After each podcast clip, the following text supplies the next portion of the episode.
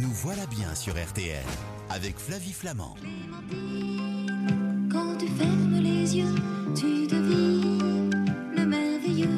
Oh là là, le coup de vieux là, c'était un dessin animé ça Clémentine, générique du dessin animé interprété par Marie Dauphin. Clémentine Oh, vous connaissiez ça vous Sonia Ah Esgulian non, non. Bon, et ben voilà. Va parler des clémentines ce matin. Vous êtes cuisinière, vous êtes auteur, vous êtes journaliste, vous avez une page Instagram à votre nom qui cartonne. Et puis après chacune de nos émissions, vous avez encore Oui. de nouveaux abonnés qui viennent parce qu'on y trouve des super recettes. Et puis, la semaine dernière, vous étiez avec votre ami François Motte pour un livre seconde main que l'on retrouve aux éditions euh, Hachette. François Motte s'occupe de la vaisselle seconde main et avec des choses absolument euh, vermeilleuses en plus qu'il va euh, réutiliser, détourner. Enfin, c'est super, une vaisselle chinée. Et vous, vous vous occupez des recettes. Oui. C'est super.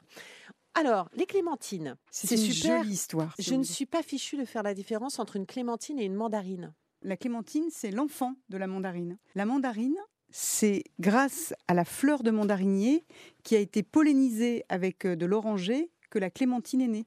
En fait, elle est née en Algérie, dans le potager du père Clément. C'est pour ça qu'elle a pris le nom de clémentine et elle a traversé ensuite la Méditerranée pour aller jusqu'en Corse. C'est pour ça que nos clémentines, les meilleures qu'on ait, sont corses. Ah, mais c'est génial. D'accord, donc c'est toute une. Ah, c'est c'est- mais c'est c'est une histoire de hasard ou, Ah non, non, ça, il l'a fait vraiment. l'a fait C'est-à-dire que le père Clément, qui officiait à, à Oran, était un passionné d'agrumes et il a fait tout un tas d'hybridations. Et il a eu l'idée de cette hybridation-là. Et ce qui est formidable, c'est qu'il a créé un petit agrume sans pépins, extrêmement doux et sucré, Et ça, c'est donc la clémentine. La clémentine. qui porte Euh, donc son nom. Donc voilà, donc quand il y a plein de pépins, c'est pas une clémentine. Alors, il, existe plein d'ersatz. hein. Il y a par Mm. exemple la Clément Villa. Alors, qu'on soit bien d'accord, hein, je n'ai rien contre les Espagnols, rien contre les Italiens, mais la vraie petite Clémentine, telle qu'on la connaît, c'est vraiment celle de Corse. Un petit cocorico, pardon d'avance aux Espagnols et, aux que- Italiens. La a en Clément Espagne Villa, la d'abord, c'est une espèce de mandarine. Elle porte un nom un peu trompeur, mais ce n'est pas une clémentine. Elle est beaucoup plus grosse. Mhm. Il lui arrive d'avoir des très gros pépins et elle est quand même beaucoup moins sucrée. C'est pas tout à fait le, le- le même goût qu'on va avoir. D'ailleurs, on la voit, hein, elle a une peau très épaisse, tandis que notre clémentine, elle est très fine, la, la clémentine corse, et elle est très douce. D'accord. C'est cher ou pas? C'est quoi le prix moyen au kilo? À l'heure d'aujourd'hui, c'est 2,80 euros à peu près, mais pour certaines clémentines, par exemple, qui viennent de Sicile, on peut aller jusqu'à 8 euros. Donc, préférons pour l'instant les clémentines corses. Il y a certaines clémentines siciliennes qui sont également très bonnes, mais qui sont très chères, et puis elles viennent de beaucoup plus loin. D'accord. Les variétés les plus acidulées et juteuses, celles que je préfère, moi. Moi, je vais recommencer euh, à dire euh, cette histoire de Corse, en fait, parce que pour moi, la, la clémentine corse. Non, mais je vais- Non, non, mais je vous en prie. en fait, comme j'utilise beaucoup la clémentine avec Oui. la peau, parce Oui. que je trouve que c'est dommage. Alors, évidemment, pour les fêtes, on ouvre la clémentine, on l'épluche et on mange que la chair. Comme j'utilise beaucoup la peau, j'aime beaucoup la clémentine corse parce que la peau est très très fine. Alors, évidemment, on va les choisir bio Mm. si on utilise la peau. On va les couper en tranches très fines et on peut par exemple les cuisiner avec un poisson, avec une viande. Donc pensons aussi à prendre des clémentines à peau très fine parce que s'il y a beaucoup de ziste, c'est cette partie blanche qu'il y a ça. sur les clémentines, ça apporte beaucoup d'amertume. C'est un peu moins bon. On se retrouve dans un instant avec plein de recettes gourmandes de Sonia Esgulian. À tout de suite. Flavie Flamand sur RTL. Nous voilà bien. Alors, une fois n'est pas coutume, ma chère Sonia Esgulian, nous allons avoir plein de temps pour des recettes. Bonheur, bonheur. Parce qu'en général, on part, on discute du produit et on n'a pas toujours le temps. Mais là, on va livrer des recettes donc sur les clémentines euh, à nos auditeurs. Euh, juste une chose, vous savez, euh, moi, j'adore manger une clémentine en fin de repas quand j'ai Oui. eu un repas un petit peu, un petit peu lourd. Bah, les repas là, des fêtes comme ce soir, là, ce qui nous attend. Et la clémentine, j'ai l'impression que ça m'aide à digérer. C'est une. Alors c'est c'est bon, c'est comme tous les agrumes en fait. Oui. Ça, ça permet en fait de l'acidité, Oui. va permettre de mieux digérer. Et en plus, la clémentine, c'est de la vitamine C et ça apporte aussi pas mal de bienfaits pour l'immunité. Donc c'est pas trop mal quand on est fatigué avec, avec les fêtes de manger des agrumes et notamment des clémentines. Très bien. Alors, qu'est-ce qu'on a comme recette? Les clémentines givrées. Alors ça, c'est très joli. On connaît oui. bien le citron givré Oui. qu'on trouvait autrefois dans les restos italiens. Ça, j'adore. C'était Oui. vraiment très désuet. C'est un dessert que je trouve formidable. C'est assez simple à faire.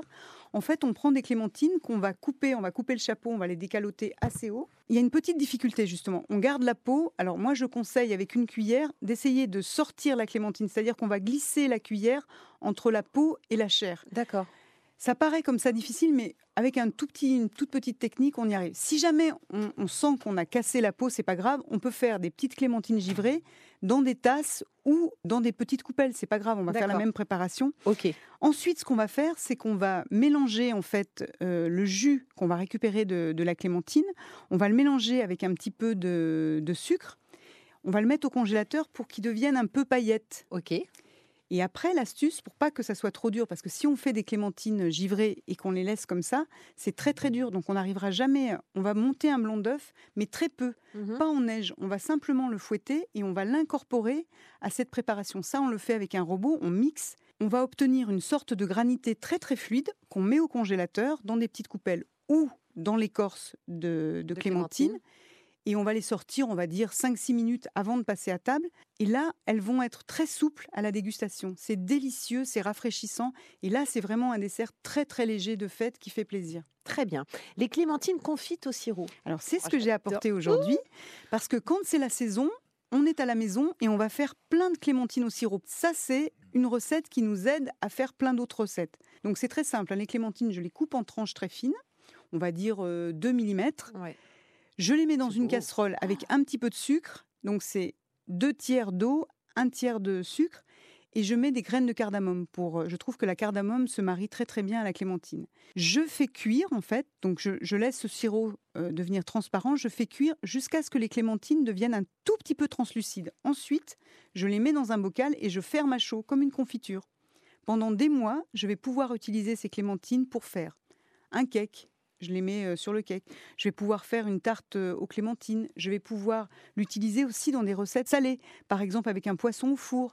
J'aime beaucoup faire euh, le carré de porc et au dernier Mm. moment, 10 minutes avant Mm. la fin de la cuisson, je vais mettre des lamelles de, de clémentine. Et une recette que j'adore aussi, alors on peut le manger par exemple tout simplement au petit déjeuner avec son Mm. fromage blanc. Moi, je fais un riz au lait et je pose là. les lamelles de clémentine au dernier moment. Ça, c'est la recette que je redonnerai de- du riz au lait avec euh, ces clémentines confites. Ce qui est génial, c'est d'en faire provision et on en aura jusqu'à l'été prochain. Mais euh, à partir de quand sont-elles confites Dès que la peau devient à peine translucide. En fait, quand on les met dans la casserole, la peau est très Mais elles sont opaque. confites, c'est-à-dire que là, ça n'est que de la conservation dans le pot. Je suis pas obligée de les garder X temps dans mon pot avant qu'elles Non, soient Non, parfaitement non, pas du confites. tout. Ah elles sont confites déjà confites. Elles sont Oh, déjà confites quand j'ai fini la cuisson dans la casserole. Mais vous y allez mollo, vous ne prenez pas toutes les clémentines dans la casserole parce qu'il faut pouvoir faire des petites conserves. C'est ça l'idée. Si on commence à piocher dans la casserole, là, c'est sûr, on n'aura jamais promets. assez de clémentines. Ça, Je vous promets. Il y a des confitures aussi. c'est génial à faire. En fait, moi, je conseille aux gens de garder la peau. On peut évidemment faire que la clémentine Mhm. entière en confiture. Vous coupez simplement la clémentine en quartier et vous allez la faire cuire avec un sirop. Mettez des épices. Essayez avec les étoiles de Badiane. Ce goût un petit peu anisé euh, fonctionne très très bien avec la clémentine. Donc on fait cuire, on fait cuire. C'est la même histoire. En fait, on fait soit le test de l'assiette, c'est-à-dire une Mhm. assiette très froide au réfrigérateur, on pose un petit peu de, de confiture et on voit si euh, la confiture coule comme ça sur le, le froid, on voit si elle a figé. Si elle n'a pas figé, c'est que ce n'est pas cuit. Sinon, on regarde encore une fois la peau. Si la peau est transparente, alors là, ce qui est bien, c'est de la mixer parce que comme ça, on obtient une sorte de compoté de clémentine. Et ça, c'est franchement très très bon.